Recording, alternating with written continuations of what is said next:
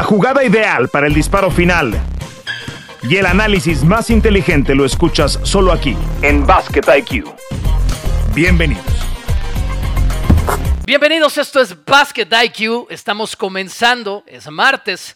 Estamos comenzando la semana de la segunda ronda, las semis de conferencia en los playoffs de la NBA. Toño Rodríguez quien les habla y Miguel Briseño. ¿Cómo estás, Mike?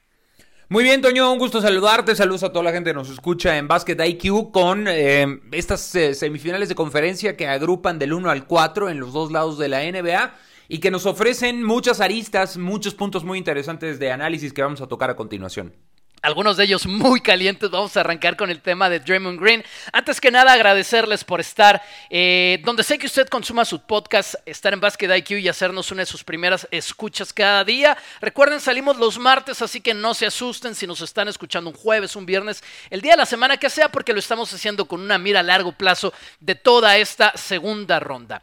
El primer tema, Draymond Green. Le dan una flagrante 2, creo yo, bien calificada, no solamente que yo lo crea, después la NBA decide de no reducirle el castigo, se quedó en esa flagrante 2. Esa calificación, debo decir, es una expulsión automática del partido, una jugada calificada como una rudeza innecesaria y excesiva, por ponerlo en palabras llanas. Primero, Miguel, eh, por favor, acláranos un poco el panorama. ¿Qué significa esto antes de meternos con el juego en cuestión, con la falta en cuestión? ¿Qué significa esto? Que ya tenga una calificación de flagrante 2 Draymond Green y que no se la haya quitado la liga.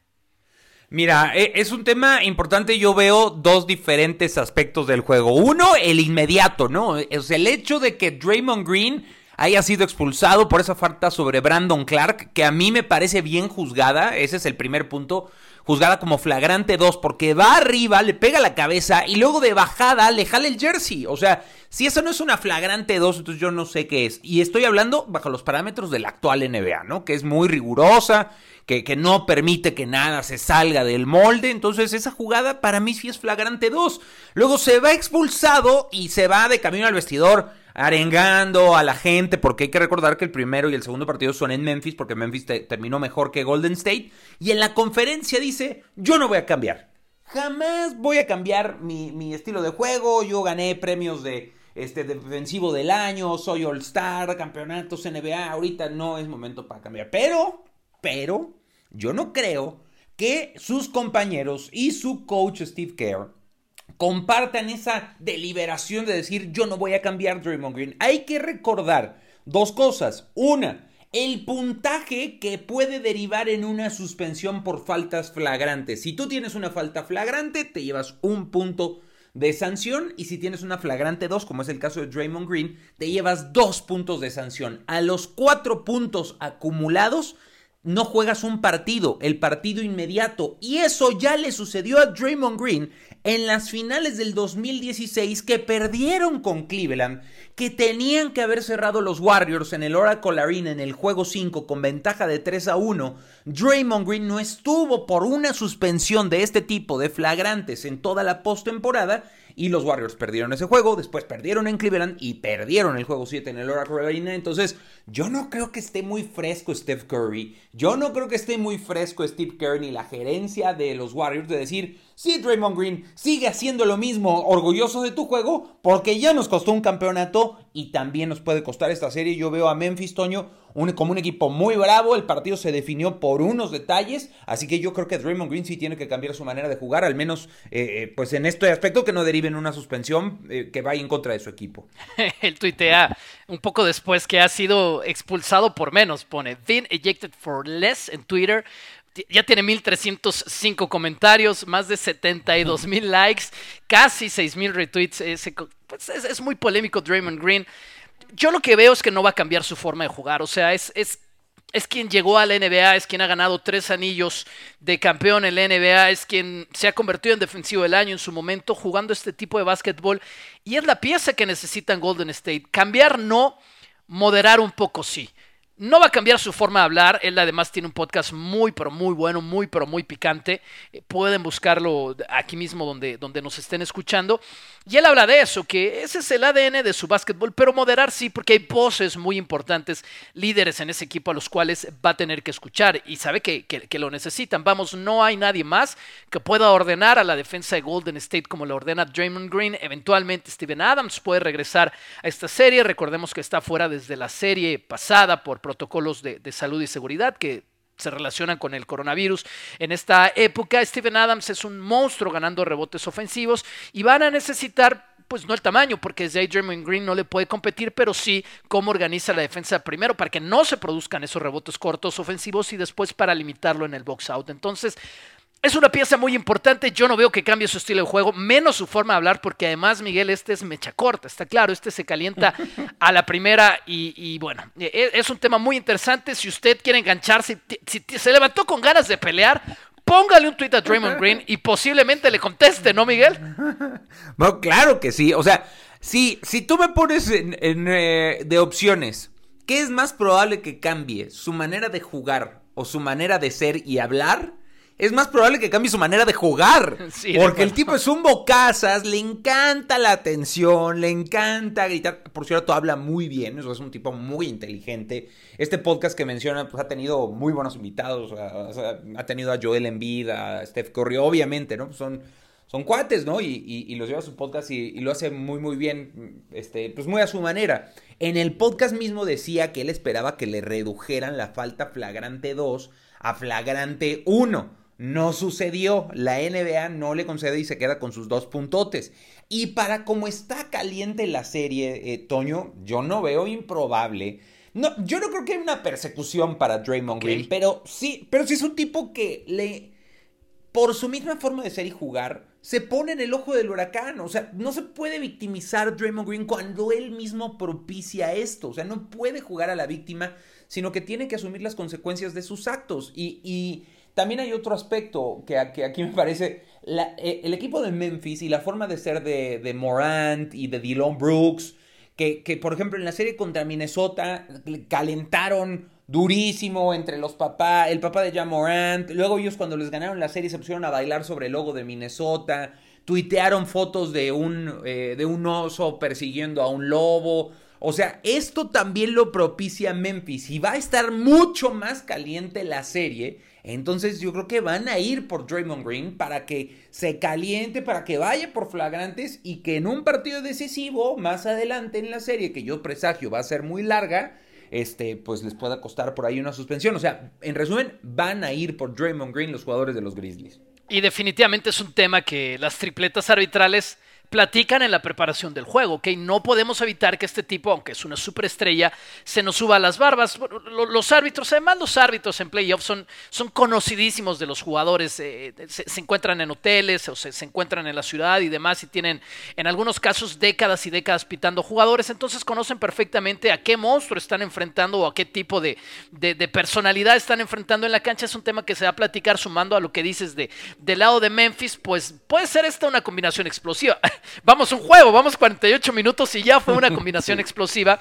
Draymond Green sabe que tiene que poner además esa cara de perro extra porque están enfrentando un equipo más joven, un equipo más atlético, un equipo que no tiene absolutamente nada que perder y para colmo tiene muchísimo talento también. Entonces pues va a necesitar ese factor extra. Creo yo que va a tener que jugar de equilibrista buena parte de la serie, sin descuidar ser el tipo rudo porque los demás no lo son en Golden State, pero sin pasarse de la mano. Ahora bien, vamos a meternos en cancha, Miguel, rápido con esta serie. Eh, en el juego 1, que es lo que tenemos para analizar hasta este momento, Morant, Jackson Jr., por supuesto, Melton desde la banca, dan partidos importantes. Pero yo veo déficit en Dylan Brooks, por supuesto, en Desmond Bain, por supuesto, que no fue factor con los triples y necesitan esa ofensiva, ¿no es cierto?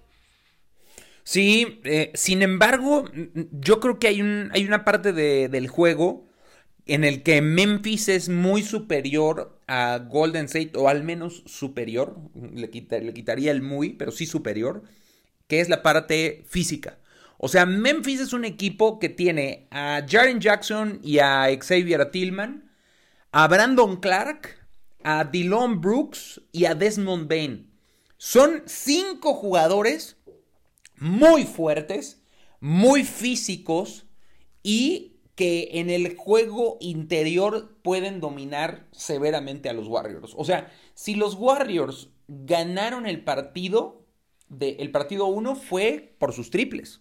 O sea, fue, fue por los triples de Jordan Poole, fue por lo, ah, hay un triple que le da la vuelta al partido Clay Thompson, los de Curry, por supuesto, este, y, corre, no, no, quiero decir suerte, pero eh, tuvo estuvo en la, puso en serios predicamentos el partido Clay Thompson al fallar esos disparos desde la línea de tiros libres. O sea, la, la, jugada que hace, que diseña Memphis para ganar el juego es la misma con la que le ganaron el juego 6 a Minnesota. Perdón, el juego 5 a Minnesota. O sea, es una jugada diseñada para Morant, para que gire y vaya hacia la izquierda. Y esa colada en el juego 5 contra Minnesota sí le encestó. Y en el juego 1 contra los Warriors no, no lo hizo, pero pues es un asunto de presión. Estaba y, lograron eh, concretar muy bien la jugada. Yo creo que en el juego interior, si Draymond Green se mete en problemas, solamente está Kevon Looney para ayudarlo. O sea, veo a todos los demás jugadores de los Warriors como mucho más eh, dispuestos a jugar un, partido en la periferia que meterse al, al músculo contra Memphis. Entonces creo que por ahí puede sacar provecho. Este, va, como dices, va apenas un partido, 48 minutos efectivos de juego y la serie está que arda, arde y, yo creo, por como vi las cosas, que esta serie se va a ir a siete partidos. ¿eh? Me parece que va a ser la, la primera que se va a ir a siete partidos de estos playoffs. Mira, Memphis es un equipo mucho más de, certezas en esta temporada, por todas las bajas que tuvo Golden State y, demás, pero fue un mejor equipo que Golden State, por eso están en la siembra número 2 de esta conferencia. El tamaño era una preocupación mayor, ese matchup contra Jokic en la primera ronda. Golden State no tuvo problemas más allá de ese juego, fueron partidos consecutivos de 37 puntos para Jokic y obviamente estuvo tomando todo lo que quiso allá adentro. La pregunta para Steve Kerr y el staff de coaching es qué hago con los demás si ya sé que atléticamente no puedo competir porque no tengo el tamaño para hacerlo adentro. Jonathan Kuminga puede ser una respuesta interesante. Jugó 15 minutos el novato en el primer partido porque está al nivel atlético del que me digas del otro lado más allá de un tema de tamaño. Puede defender a los aleros, puede defender a los guardias, puede pelear los rebotes en ese factor mm, físico y no va a tener mayores problemas. Pero de ahí en fuera, más allá que tienes una muy buena defensa, tienes un tremendo defensa perimetral como Gary Payton 2, pues si el tema físico está del lado de Memphis, no se supone que sea sencillo porque estás enfrentando un equipo que tuvo más victorias que tú en la temporada, que estuvo jugando de forma más consistente que tú en la temporada, pero ya te robaste la localía. Y creo yo que ese es un factor masivo, por lo menos en mi punto de vista, para pensar que esta serie quizás no se vaya a siete juegos y Golden State al menos va a tener la oportunidad de terminarla antes. Eso sí, te lo tienes que ganar posesión a posesión, cuarto a cuarto. Y los tiros libres, Miguel. Los tiros libres, esto, es increíble. Se fueron 65% Golden State en este partido, 13 de 20, pero fueron un equipo de los peores cuatro en la temporada regular en efectividad en la línea de tiros libres. Como el equipo que mejor tira en la historia, como el equipo que revolucionó la forma de tirar en la historia este deporte, es tan basura en la línea de caridad. No, y, y agrego un factor más de sorpresa que comparto completamente contigo. El mejor tirador de libres en esta temporada fue Jordan Poole. ¿No? O sea, tuvo 93%. El segundo mejor tirador de libres esta temporada es Steph Curry. Los dos son de los Warriors. O sea, tuvo 92% Curry. Y teniendo el, 1 y el 2 no puedes tirar 65%. Eso quiere decir, primero, o que ellos mismos anduvieron muy mal, que no fue el caso, o que fueron a la línea de los libres los jugadores que no debían ir. Entonces, eh, si es un, son, son aspectos tan finos de, de esta serie y de este juego que yo creo que así se va a estar decidiendo. O sea, no es casualidad que el de Golden State contra Memphis haya sido el único partido uno de las cuatro semifinales que se haya ido a, la línea, ¿no? Que se, se haya decidido hasta el último instante del juego. Todos los demás se decidieron con relativa calma, ¿no? O sea, Milwaukee nunca dejó que Boston se le acercara. Phoenix nunca dejó que se le acercara a Dallas. Y Miami solamente sufrió la primera mitad, la segunda mitad nunca dejó que se le acercara a Filadelfia. Ya ahondaremos en, algunas, en algunos aspectos de estas otras series, pero por esos detalles tan finos se va a decidir el Golden State contra Memphis. ¿eh? O sea, yo no quito el dedo del renglón, para mí que esta serie se va a ir a siete partidos. El juego 2 es este martes, si usted nos escucha, a partir del miércoles, no se preocupe sume estos ingredientes y saque, saque más conclusiones. Y le puede servir para el juego 3 que es en San... Eh, San Francisco, perdón, el día sábado y luego hasta el lunes de la próxima semana es el juego 4. Los Bucks ya sacaste otros equipos. Los Bucks no tuvieron problemas para arrancar esta serie contra el equipo de los Celtics. Una sorpresa en el sentido de que Celtics fue súper dominante contra los Nets, pero no una sorpresa en el sentido que están enfrentando a un equipo más profundo, a un equipo que tiene más tiempo jugando mejor básquetbol. Esto se remonta, por supuesto, a por lo menos tres temporadas hacia atrás en el caso de Budenholzer y, y Milwaukee y un equipo que tiene al mejor jugador pues en la cancha que es Yanis Antetokounmpo. Un detalle de mi parte nada más Miguel antes de escucharte la clave para Milwaukee, la defensa, la defensa en general, la defensa por supuesto de Drew Holiday, la defensa de López específicamente sobre Robert Williams es que no hubo juego interior de parte de Celtics. López es muy bueno jugando el drop, te va a competir cuando vengas con la flotadora, te va a competir cuando vengas a intentar volcar el balón. Y Williams es un jugador que no le puede espaciar la cancha a Celtics. Hay debate ahora mismo de parte de los reporteros que cubren Boston si deberían poner al otro Williams, a Grant Williams, en la alineación para hacer una alineación baja o súper baja, entonces espaciar la cancha y no ceder tanto en el juego anterior. Pero del otro lado, ¿qué haces? Porque hay que defender a Yanis. Oh, yo, yo, yo no lo haría. O sea, yo no ponía a Grant Williams, que es muy buen defensivo, porque me parece que es como una estampita repetida de Marcus Smart. O sea, yo sí creo que teniendo a Giannis, el o sea, de los jugadores no solamente de Boston, sino de toda la liga que más podría contener a Giannis es Robert Williams. O sea, es un tipo del tamaño de su fortaleza y de su habilidad. O sea, eh, eh, inclusive es más joven, tiene tres años en la liga, Robert Williams, eh, que no lo veo como estaba antes de la lesión. Eso también hay que decirlo. Sin embargo, hay que darle tiempo. No hay mucho porque es una serie súper definitiva. Yo más bien creo que tienen que mejorar los triples, Boston. O sea, los limitaron a 89 puntos. Fue el marcador final fue 101-89. Tatum tiró 4 de 9. Eh, Jalen Brown 3 de 9. Smart 1 de 6.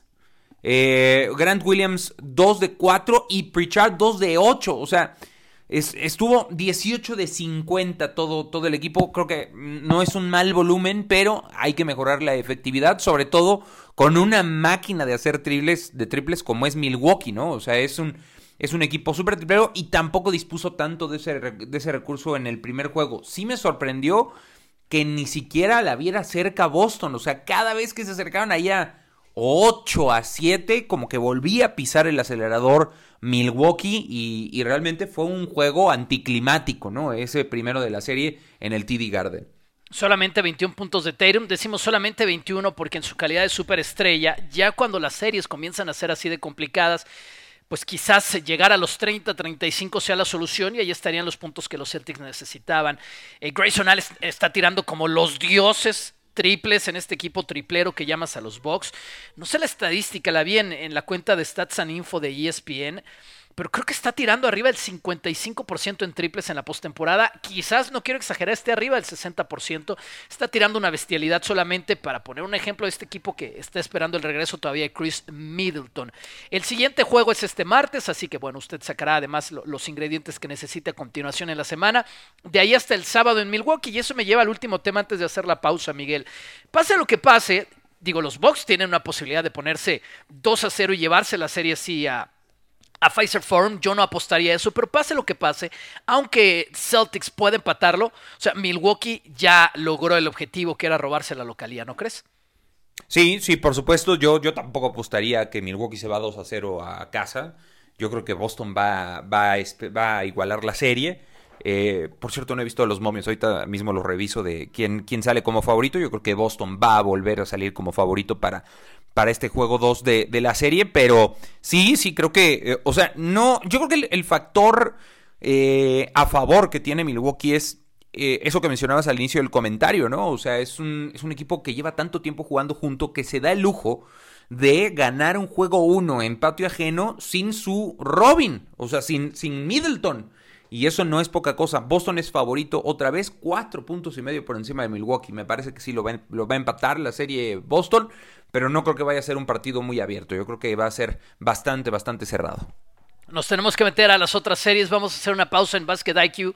Hay que hablar de cómo rayos los Mavericks van a involucrar un poco más de su elenco para ponerse en competencia contra los Suns y por supuesto Joel Embiid y su posible regreso para el día viernes. Pausa, venimos. Esto es Basket IQ.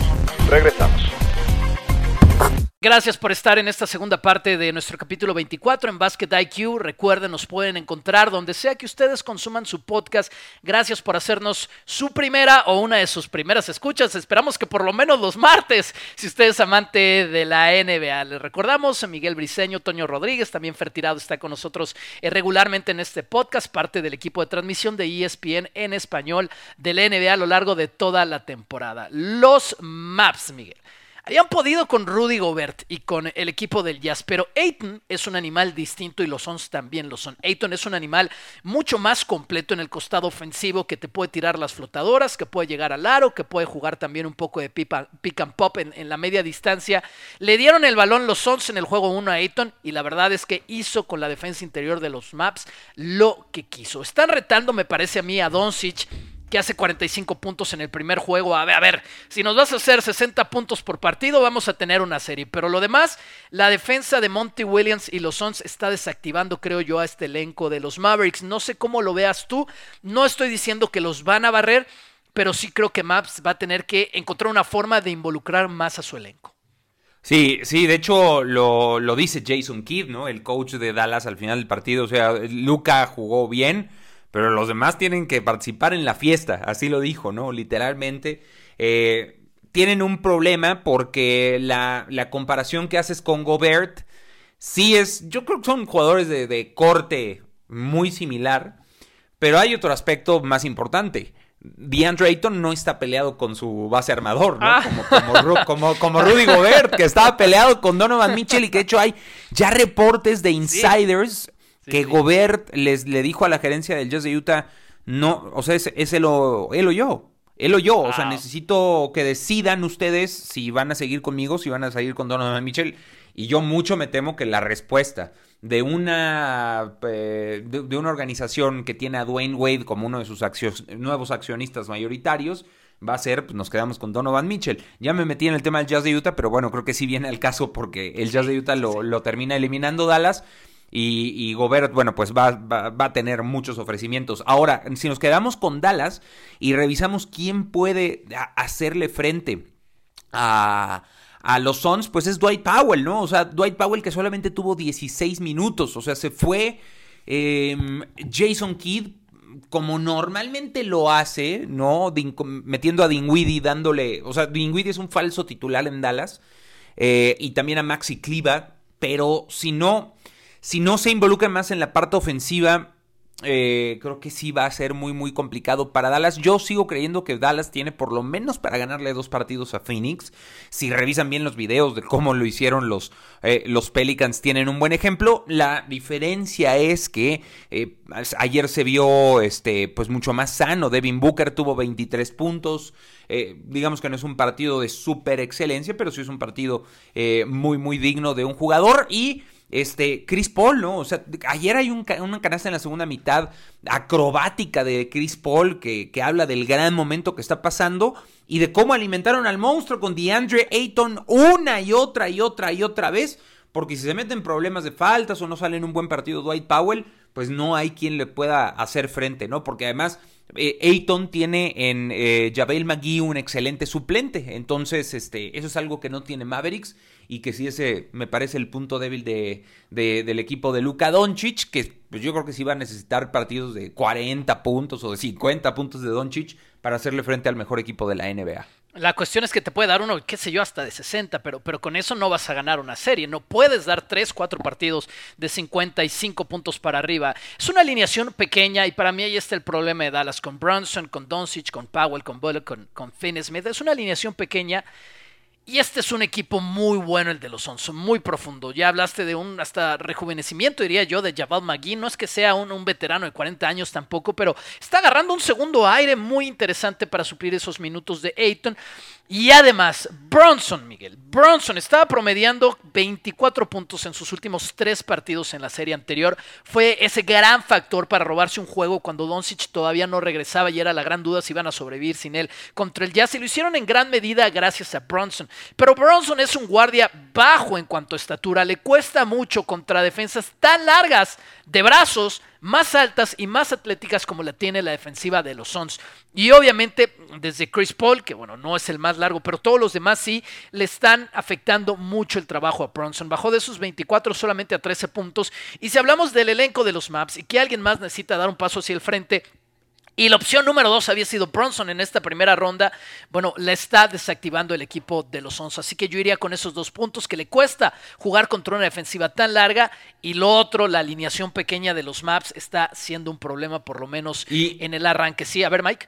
Y sabes qué, Toño, hay una jugada a, ayer de um, Michael Bridges uno de los candidatos a defensivo del año, eh, lo pierde con Marcus Smart, pero no deja de ser un estupendo defensivo, que le sale a cubrir un triple a Reggie Bullock y que le llega a pesar de que Bullock lo tira con un jumper, o sea, en tiro en suspensión, y llega para tapar un triple, eso pocos jugadores lo pueden hacer, o sea, es como una muestra. Digo, Dallas anotó 114 puntos, pero no, no habla, o sea, no es sintomático de la buena defensa que puede jugar Phoenix y de estos problemas que puede atravesar Bronson y, y el propio Luka Doncic, ¿no? Que tiene obviamente más recursos para librarse de esa defensa de Phoenix. Sí, y, obviamente que, que, no tiraron mal los maps. En, en triples se, se, fueron 43% en el juego 1. Es una buena marca, pero aún así Sons es un equipo especializado en defensa, como hemos dicho, en, los tres en las tres dimensiones de la defensa y además meten tiros muy difíciles los Suns, ¿no? Si, si, si los Maps tuvieron una noche por lo menos buena secas tirando, los Suns tuvieron una noche muy buena tirando y eso va a ser muy difícil.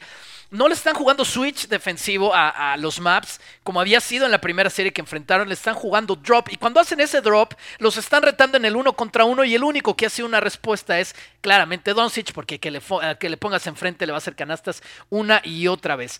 A ver, decías que, que siete juegos ya en, en, alguna de las series que hemos analizado. Está como para cuántos te gusta, Miguel. Yo creo que los Suns la van a acabar en seis. En 6, yo no, no sé, yo le tengo fe a, a que este puede ser un gran año para Luka Doncic. Este, Phoenix ya completo es otra cosa, ¿no? Es un equipo muy, muy sólido. Este, o sea, no hay razones para dudar de Phoenix salvo una lesión. Que también recordemos, a Chris Paul se le ocurre, es un decir, lesionarse en los momentos más inoportunos. Este, mu muchas veces, ¿no? O sea, es el mal tino de la carrera de Chris Paul y muchas veces por eso no ha terminaron por lograr un campeonato, sobre todo el año pasado y con Houston, ¿no? En aquella temporada que pierden con, con Golden State en el juego 7 finales de conferencia. Pero yo creo que mínimo 6. Y en una de esas, si aprieta Dallas, mínimo puede llevarlo seis, a, un, no. a, un, juego. Sí, Mini, mínimo 6. Mini, mínimo 5, ¿no, Miguel? Mínimo 6, mínimo 6. Le tengo fe a eso. O sea, dos victorias garantizadas para Mavericks en esta serie. Le tengo fe y hasta un billetito, ¿eh? Le tengo Anda fe y hasta un anda. billetito, ¿eh? Con Dallas. Muy bien. Así, así lo voy a poner nada. ¿Y, y, qué- y qué, y qué tal pagaba? No paga. Va va muy bien, muy bien. O sea, pagaba buen dinero, te da- le, le daban a, a, pon- a- a emparejar la serie, le daban juego y medio a Dallas. Ok. O sea, si se, en términos concretos, si se va a siete juegos, ganabas esa apuesta y pagaba uno a uno. O sea, así lo estaban viendo. O sea, me pareció, me parece una, una apuesta atractiva y, y creo que puede ser, este, vamos, vamos a ver, ¿no? Por lo menos el primer golpe no lo recibí a favor. Eh, dominaron los Suns, dominaron, estuvieron en control del partido. Chris Paul puso el estándar, por lo menos desde el cierre de la, de la serie anterior. E- ese es el estándar con el que va a estar jugando. De aquí a que se mantenga sano, porque claro, ese es un tema. Y vámonos con el último juego que nos falta analizar. La misión para los 76ers es llegar, creo yo, anímicamente vivos al viernes. Si es que ese viernes Joel Embiid puede regresar con una máscara, la segunda vez que lo usa en su carrera eh, profesional en la NBA por esa fractura en el hueso orbital izquierdo, es decir, abajo del ojo izquierdo. Ya se había roto el hueso orbital del otro lado, el derecho, la primera vez que lo vimos como el hombre de la máscara. El objetivo es que pueda regresar para el viernes. Si no, el viernes es el juego 3, va a ser hasta el juego 4. Eso es el reporte de Adrian Wojnarowski que eso es básicamente que sea oficial. Y yo digo anímicamente vivos a ese juego 3, porque yo creo que Miami se va a ir 2 a 0, Miguel. E, es lo más probable, porque aquí eh, Filadelfia tiene que hacer válida la póliza del seguro que compró a media temporada, ¿no? O sea, si, si llevaron a Harden y se dieron a, a, Drummond y a Curry, además de algunos picks, para que llegara Harden, sí era un poco para hacer comparsa de Joel Embiid, que es el macho alfa de esa, de esa manada, pero también era un seguro como para si falta Embiid, pues tienes a Harden que ha demostrado ser un, un jugador capaz de cargar con un equipo. Si Harden se va a dedicar a anotar 16 puntos como lo hizo en el juego 1 contra Miami, Filadelfia no tiene oportunidad. Sobre todo considerando que no está Embiid. Embiid no hizo el viaje a Miami, ¿no? Esperando estar para el juego 3, como ya lo describiste. Probablemente sea hasta el 4, no se sabe. O sea, e, es una lesión delicada, ¿no? Está en el rostro. Embiid ha tenido problemas. En la primera serie fue contra, en el pulgar derecho contra Toronto. Se fueron a seis, o sea, se estaban complicando la vida los Sixers. Harden tiene que dar mucho más. O sea, no puede dar 16 puntos. Tiene que ser el Harden del 2018. Por más de que ya no exista. Yo sé que ya no existe. Pero tiene que acercarse lo más posible a esa versión para darle esperanza a Filadelfia y no empezar a meterte en un pozo. Porque yo sí creo que si Filadelfia se mete en el 2 a 0, muy probablemente pues, pues vaya a ser eliminado tarde que temprano. Y es que Miami es un equipo bien sólido. Aquí un par de factores. O sea, el hit en ese juego 1 le da oportunidad a Filadelfia. Filadelfia se va ganando en el juego 1 al descanso. Comienzan con ventaja el tercer cuarto, porque Miami tuvo cinco pérdidas en el segundo cuarto, tiraron horrible 8 de 20 en ese cuarto, solamente encestaron 1 de 6 en triples, pero después está el factor expostra, ¿no? Les dio el agua de, de esa agua mágica de Space Jam los revivió para el tercer cuarto, salieron y se devoraron a Filadelfia y, y hizo lo que tenía que hacer para que su equipo saliera completamente diferente a la, segunda mitad. Mira, no le gusta, por ejemplo, ese matchup que, que viene para Duncan Robinson piensa Spostra, porque yo lo escuché, lo, he leído en, las entrevistas eh, cocinando esta serie, no le gusta el matchup que puede ser Duncan Robinson enfrentando defensivamente a James Harden. Más allá de que James Harden pues no sea el que ya ha citado desde el 2018. Pero quiero hablar aquí bien del entrenador porque Duncan Robinson fue un jugador que tiró 53% en triples en la primera ronda y lo está banqueando y no le va a dar muchas oportunidades quizás de jugar en esa serie y hay mucho respeto obviamente para Spostra en ese sentido. Eh, atacó muy temprano en el juego a, a, Maxi porque sabe que defensivamente podía hacerlo con playmakers y le funcionó muy bien. Yo veo a Filadelfia mejorando para el juego 2 Obviamente mejorando un mundo para el regreso de Embiid, si es que pasa en el juego 3 o 4. El problema es que también veo Miguel mejorando mucho a Miami y creo que pueden acabar esta serie también en cinco partidos. Y es un poco el mismo problema de Dallas. O sea, no tiene Filadelfia sin Embiid a un jugador que defienda a Deballo. O sea, a Deballo se, se despachó con la cuchara grande, le pusieron la bola en la pintura una y otra vez y a Deballo tuvo un partidazo, ¿no? O sea, 24 puntos, 8 de 12 no falló en la línea de los libres. Eh, ¿Quién va a defender a, a De Bayo? O sea, sin, o sea, de Andre Jordan. De Andre Jordan eh, eh, es una estatua. es poner ahí una, estatua. ¿No? ahí, lo tienes, está, grandote, sí, está grandote. Tiene su estilo, sí tiene su estilo, pero es una estatua. No va a dar un paso ni a la derecha ni a la izquierda. O sea, le dieron seis minutos a Millsap, que ya es un veterano, no puede con Adebayo. Le dieron tres minutos a, a Paul Reed, que es un novato, no puede con Adebayo. O sea, ese, si, si no esté en bid, van, va, va, a tener muchísimos problemas eh, con Adebayo y otra vez va a tener un partido del estilo en el juego 2. O sea, sobre todo eh, en Miami sin, sin Joel Embiid del otro lado. O sea, tiene problemas Sixers en defensa porque no tiene alguien que le pueda hacer frente a Adebayo y en ataque mientras James Harden no cargue con el equipo. Del otro lado, Tobias Harris, bueno, tuvo un muy buen partido. Tyrese Maxi acostumbrado a poner 20, bueno, 19, 20 por puntos por encuentro. Ha crecido enormidades Maxi, pero Miami, o sea, Miami es un equipo que, tiene a Oladipo y a Tyler Hero en la banca y que se da el lujo de no meter a Duncan Robinson un solo minuto. O sea, impresionante, ¿no? O sea, el repertorio y la, y la profundidad de armario que tiene el hit. Es una locura. Este miércoles es el juego 2. Eh, todavía en el sur de la Florida y luego ya se van, se van al norte sobre esa misma costa este a Filadelfia el día viernes y el día domingo, como hemos dicho, la gran historia, la de, la de Joel Embiid. Eh, Miguel, tengo un tema de fashion para cerrar el podcast, pero antes con irnos al fashion, porque fue el Met Gala y quiero hablar de eso, eh, necesito, necesito saber si tienes algo más de tema deportivo para cerrar. No, no, este, estoy ansioso de saber qué es lo que me vas a poner de, este, de Aliu por el Met Gala. Creo saber quién pues, es. Ah, a ver, yo, yo no, yo no a mí, mismo definitivamente no me consideraría una persona capacitada para hablar de moda. No sé si tú sí. No, tampoco. Yo, sí me voy de pants todos los pero, días. Pero, pero, hay cosas que tienen un límite. Bueno, fue el Met Gala, este evento de super lujo, ya saben, ¿no? Las, las Kardashian y, este, y Lady Gaga y, toda esa banda súper glamurosa en Nueva York para recaudar fondos. Siempre hay atletas ahí. Serena Williams había sido una de las más vistas siempre, pero el año pasado. Y creo yo que Russell Westbrook ¿Se acuerdan de Russell Westbrook, jugador del NBA, MVP alguna vez en esta liga? El que más cobró esta última temporada en los Lakers con LeBron y con Anthony Davis. Estuvo en el Met Gala.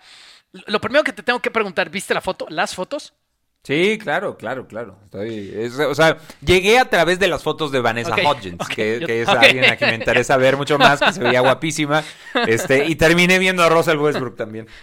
Eh, a ver, una especie, yo lo voy a escribir, lo voy a escribir muy mal, pero es lo que yo pensé. Una especie de sombrerero loco, dark, pero con falda. Sí, sí, sí, sí, lo, lo describiste muy bien, con unas mancuernillas muy, eh, muy ad hoc también.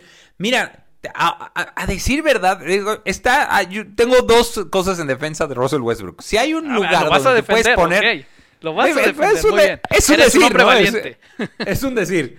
Mira, si hay un lugar donde, donde puedes hacer esto es en el Met Gala, ¿no? O sea, donde puedes hacer esto. No, sí, para eso es.